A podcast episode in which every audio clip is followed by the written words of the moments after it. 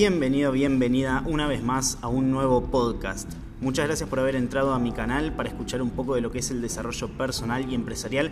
Hoy estoy, no te puedo decir con un invitado de lujo, sino con un gran amigo y mentor que en general me encanta que pueda transmitir todo su conocimiento en redes sociales y más cuando lo hace de esta manera porque llega a muchísimas más personas y creo que todos tenemos que tener una persona justamente como él en nuestra vida si realmente buscamos esa incomodidad transmitida en un crecimiento personal.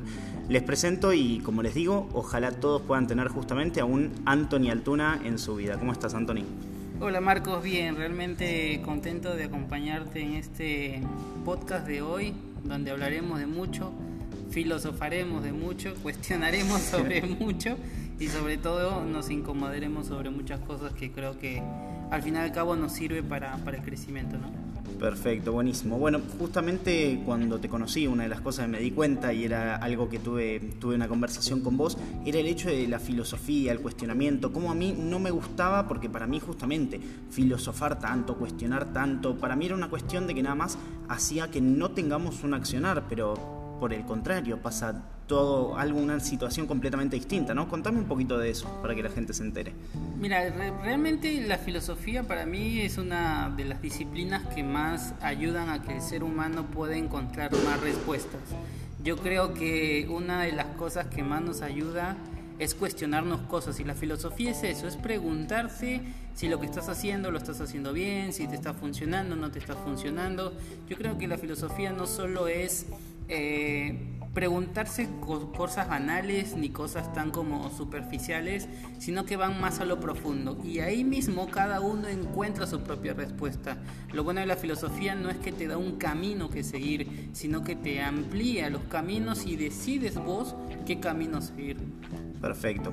¿Cómo uno puede hacer capaz para meterse en esa filosofía? Que me doy cuenta que cuando uno realmente se mete de lleno es precioso porque te abre muchos caminos, como vos decís, pero ¿cómo hace para elegir, por así decir, el camino correcto? Ese tan llamado camino que todo el mundo quiere encontrar, pero que tanto nos, cuenta, nos cuesta elegirlo. Sí, yo creo que empieza por reconocer quién eres, sobre todo eso, y eso es lo que te va a dar el camino a encontrar. Si tú reconoces quién eres, qué es lo que te incomoda de ti, qué es lo que te molesta, qué es esa luz o esa sombra, como muchas personas hablan de este tema, creo que es lo mejor. Cuando uno se pregunta quién es y, y terminas encontrando una personalidad que obviamente nos pasa que vas a sentirte un poco incómodo, vas a sentirte un poco molesto y sobre todo tus familiares a tu alrededor van a sentirse incómodos Creo que cuando uno se siente bien con ese, con ese formato, con esa nueva persona que está encontrando, ese es el camino. Creo que la sensación o el sentimiento que uno tiene cuando encuentra quién es, es el camino que uno debe elegir. Perfecto. Ahora, en esto de encontrarse uno mismo, es algo que, como vengo repitiendo, capaz en las preguntas vengo practicando y estas preguntas que te hago, si bien me gusta que la gente las escuche, son muy, muy, muy internas, son muy para mí justamente. Al momento de tratar de encontrarme a mí mismo, ¿qué obstáculos o enemigos, por así decir, de la esencia del encontrarse justamente a uno mismo voy a tener? ¿Qué obstáculos van a aparecer? ¿Qué impedimentos van a justamente manifestarse de manera que, como le pasa a la mayoría, no pueda realmente mirar para adentro y encontrar esa esencia que tanto busca? Lo que más nos cuesta trabajar, creo yo, es lo malo de nosotros, es esa mugre, esa mierda, como decimos, que nos va a, joder porque nos incomoda. Y, y, el ser humano no quiere ser incomodado, quiere estar conforme, quiere estar en una zona de confort. Entonces cuando encuentras que eres un pendejo irresponsable, que eres impuntual, que no te gusta esto, que te choca lo de la otra persona. Entonces son cosas que tú dices, mierda, pero no, es que yo no quiero ser así, no soy así.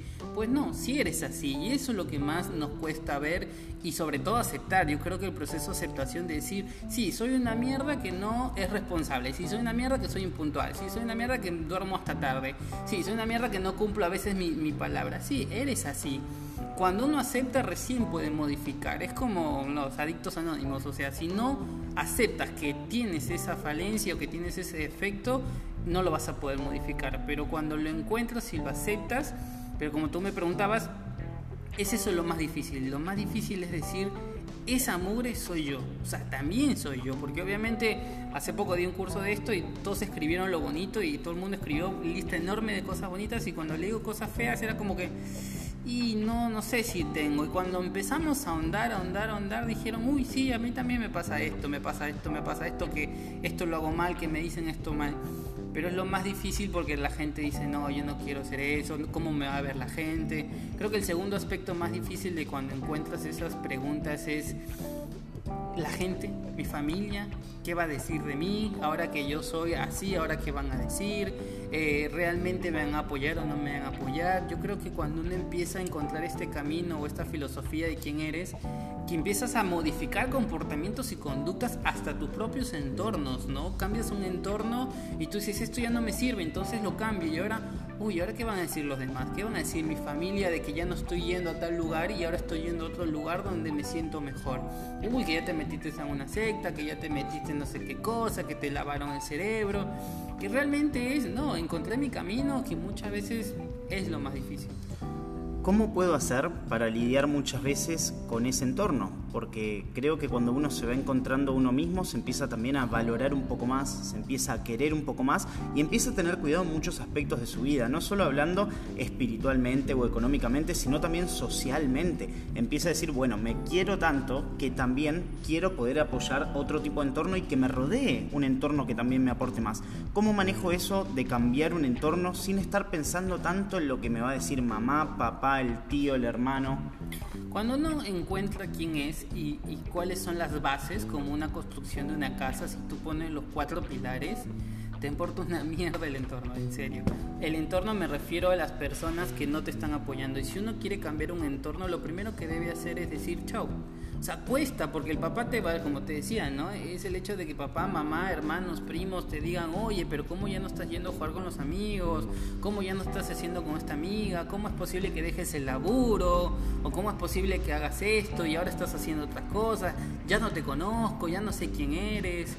Y realmente yo siempre he dicho, cuando una persona te ama y te quiere, te va a buscar y te va a seguir y te va a seguir amando como eres. No va a cambiar y va a decir, ay, bueno, como ya no eres esta persona, entonces ya no te quiero. Como hiciste esto, entonces ya no te amo. Y ahí es una manera de depurar también a las personas que necesitas a tu alrededor. Si realmente estas personas te aman, van a decir, oye, qué bueno que cambiaste. Y si te estás encontrando tu camino y si sobre todo eres feliz en el camino, va para adelante, cambia de entorno, te apoyo, te sigo. Que eso realmente para mí es el amor de, los que nos rodean, porque cuando nos preocupamos de la palabra de los demás o la opinión de los demás, es obviamente porque los amamos a ellos. Pero justamente su demostración de amor de ellos debe ser, listo, es tu felicidad, es el camino que quieres ir, te apoyo. Voy por ahí y quieres hacer eso, vamos juntos y te amo y te apoyo y te, y te doy lo que quieres. Una de las cosas que a mí me pasó en un momento cuando yo tenía 18 años es que mi abuela, que me ama mucho y como yo la amo, eh, agarró y yo me metí en un emprendimiento por primera vez y tenía que pagar como 1500 no, 150 dólares, algo por el estilo en el tema. Y mi familia me dijo, obviamente, que estás loco, ¿cómo vamos a invertir ese dinero? Yo tenía 18 años, no había trabajado. Y mi abuela me dijo, bueno, ¿querés hacerlo? Sí, dale, yo te consigo los 150 dólares y tú comienzas a vender. Me acuerdo que eran perfumes. Y me dijo, y tú lo empiezas a vender. Y dije, ah, ok. Y esa es una manera de amor de decir, no importa quién eres, no importa lo que quieres, quieres eso, vamos y te hace feliz. Creo que eso es lo importante, encontrar ese entorno que te apoye y te ayude de esa manera y no que te diga, ay no, entonces ya no te quiero, ay ya no te... realmente no sirve. Ok, eso está muy bueno como para definir un entorno, me parece. Yo en lo personal me siento muy identificado con lo que estás hablando. En general creo que le pasa a cualquier persona que por naturaleza le gusta lo que es el emprendimiento. El hecho de capaz ir por algo un poquito disruptivo que atenta contra las creencias de las personas muchas veces nos lleva también a recibir un poco, no sé si decir de desprecio, pero sí un poquito de rechazo de parte de ese entorno y justamente porque ese entorno muchas veces también te quiere cuidar, ¿no? O por lo menos yo lo veía por ese lado en cuanto a que muchas cosas que hice eran muy jugadas, por así decir, arriesgadas, visto a nivel cultura, y mi familia muchas veces quería frenarme, y no por una cuestión solamente de que me querían cortar las alas, también porque querían protegerme.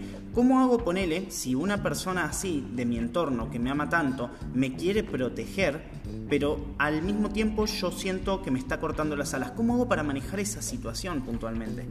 Yo lo que buscaría primero, me pasó hace poco con ese tipo de situaciones, es buscar cómo la persona se relaciona contigo. Segundo, ver cómo te comunicas con esa persona. Yo siempre digo, si alguien te está intentando cortar las alas, mándalo a la mierda. El tema es cómo lo mando. Porque no le puede decir, bueno, mamá, tía, hermana, pareja, mándalo a la mierda. No le puedo decir eso, pero sí les puedo decir, mira, tú quieres que yo sea feliz, este es el camino que yo decido y que yo elijo y me gustaría que me acompañes sin darme quejas, sino apoyándome. Y la forma de apoyarme sería que me digas que puedo hacerlo, que puedo avanzar, que quiero seguir en este camino. Yo creo que lo más difícil, eh, si realmente te importa obviamente esa persona y si realmente te ama, pues esa persona se va a dar cuenta que el, el, obstáculo o lo que ellos piensan que te puede pasar para protegerte es, tu, es su miedo de ellos, no el miedo de los demás, no es el miedo de, de, esa tuyo, sino de esa persona. Esa persona está protegiéndote de un miedo que él o que ella cree que va a suceder y es por eso que te intenta proteger. Pero yo creo que lo más importante es encontrar cómo comunicarle a esa persona diciéndole, mira, la verdad yo te amo, te quiero, quiero que sigas en mi vida, pero necesito que me ayudes en esto. Y me vas a ayudar si me haces esto, esto, esto. Esto es lo importante. Uno tiene que saber qué pedirle a esa persona para que no te siga interrumpiendo o no te siga cortando la sala. Porque al no saber decirle y, y molestarte solamente, ¿qué va a pasar? La otra persona va a creer que va a seguir pudiendo hacer lo que hace. Entonces, si tú le paras y le dices, a ver, yo quiero, te amo, quiero que me ayudes en esto, en esto, en esto, porque yo siento que este es mi camino y es mi felicidad. Un proceso que vengo trabajando tanto, quiero hacerlo de esta manera. Entonces te pido, porque sé que te amo y sé que me amas, que hagamos esto. ¿Por qué reitero esto del amor? Porque siempre las personas que nos aman, cuando escuchan amor y felicidad, y si tú le hablas con el corazón de esa manera, en la misma manera que ellos te hablan, es más fácil que ellos se conecten con eso.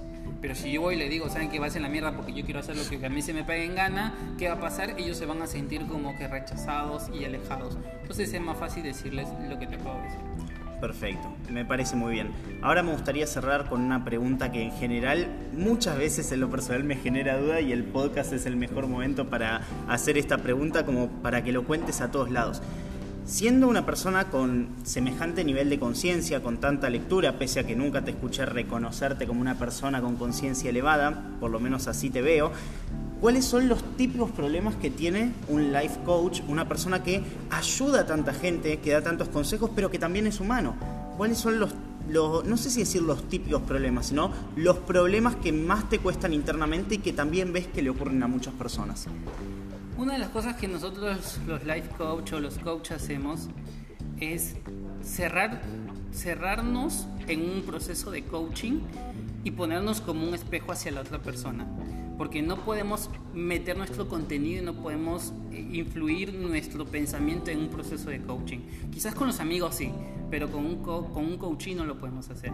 Entonces, lo más difícil de nosotros es salir a la vida misma y encontrar ese espejeo en los demás porque es ahí donde uno se comienza a, trabajar, porque uno, todos los coaches tenemos un coach, aunque no lo creas, siempre es así porque es en algún lugar donde alguien te va a enseñar y te va a educar. Pero yo creo que el problema más grande es cuando nosotros nos espejeamos en los demás, vemos el defecto de los demás, lo trabajamos, pero cuando esos defectos pasan de un cierto nivel en el cual ya no podemos manejarlo, es ahí donde nos implica el hecho de poder sentirnos incómodos, pero es muy difícil que nos sintamos incómodos porque intentamos trabajarlo todo, pero sí sabemos que qué herramientas utilizar cuando vamos a sentir ese, ese proceso. Justo lo que nos pasó ayer que te contaba, lo que yo hice, que es salir de un grupo porque sentía un espejeo difícil de manejar, porque habían personas de nivel superior en conciencia que yo tengo que trabajar y que tengo que ver que eso debo superarlo. Eh, entonces cada uno decide qué camino, ¿no? Entonces yo decidí este camino porque sé que lo tengo que trabajar internamente, es un proceso difícil, pero el problema más difícil de los coaches, al margen de, lo que podemos ayudar a los demás, es sentarte al espejo y decir, bueno, ahora ayúdate a ti, ¿no? Porque es más fácil ayudar al resto que ayudarnos a nosotros pero creo que los mejores coaches que hemos venido trabajando ha sido poder trabajarlo en tan poco tiempo, esas pequeñas cosas que los demás se demoran semanas o días en trabajar, pues nosotros podemos trabajarlo en horas. Eh, es lo más complicado que, que nos pasa. ¿no? Perfecto. La verdad que como siempre me gusta mucho escucharte y espero que la gente también te empiece a tomar cierto cariño y empiece a aprovechar todo el contenido que vas largando me también. A en un momento con tantas preguntas. Pero bueno, es. Pero a mí me pasa también. Yo cada tanto también Sí, te sí, odio sí, un poquito. ¿viste? Pero lo lindo de eso también es lo que hablamos así en cuanto a la incomodidad. Yo creo que hacernos amigos un poquito de la incomodidad nos lleva inevitablemente a crecer. Creo que uno siempre que está cómodo, no sé si decir no crece, porque uno puede aprovechar cualquier situación, pero creo que sí la comodidad, el conformismo es algo que nos lleva justamente a procrastinar constantemente. Por eso está lindo tener una persona que te acompañe y que cada tanto te dé una patadita en el culo o te revuelva un poquito la cabeza como para que realmente te quieras mover. Les agradezco muchísimo a todas las personas que estuvieron escuchando este podcast y llegaron hasta el final. Te agradezco a vos, amigo, por haber estado. Me encantaría que puedas compartir tus redes sociales para que la gente te siga, porque aunque vos no lo necesites, yo prefiero que tengas muchísimos seguidores y yo también. Así que nos pueden seguir a los dos. Anthony, tus redes sociales. Eh, bueno, me encuentran como Anthony Altuna en Instagram y en Facebook. Tengo Anthony Altuna, Neuro Anthony, que si no me equivoco es el, el fanpage. Eh, bueno, mi, en mi Facebook personal. Y te quería contar algo que justo me habías dicho. Sí. Y otra cosa que nos pasa a nosotros es que nuestra propia vida se vuelve a cuestionarnos y muchas veces no podemos parar de cuestionar y eso me ha pasado mucho que la gente me dice, boludo, deja de joderme con las preguntas, así como vos lo has hecho en su momento, hay mucha gente que lo ha hecho.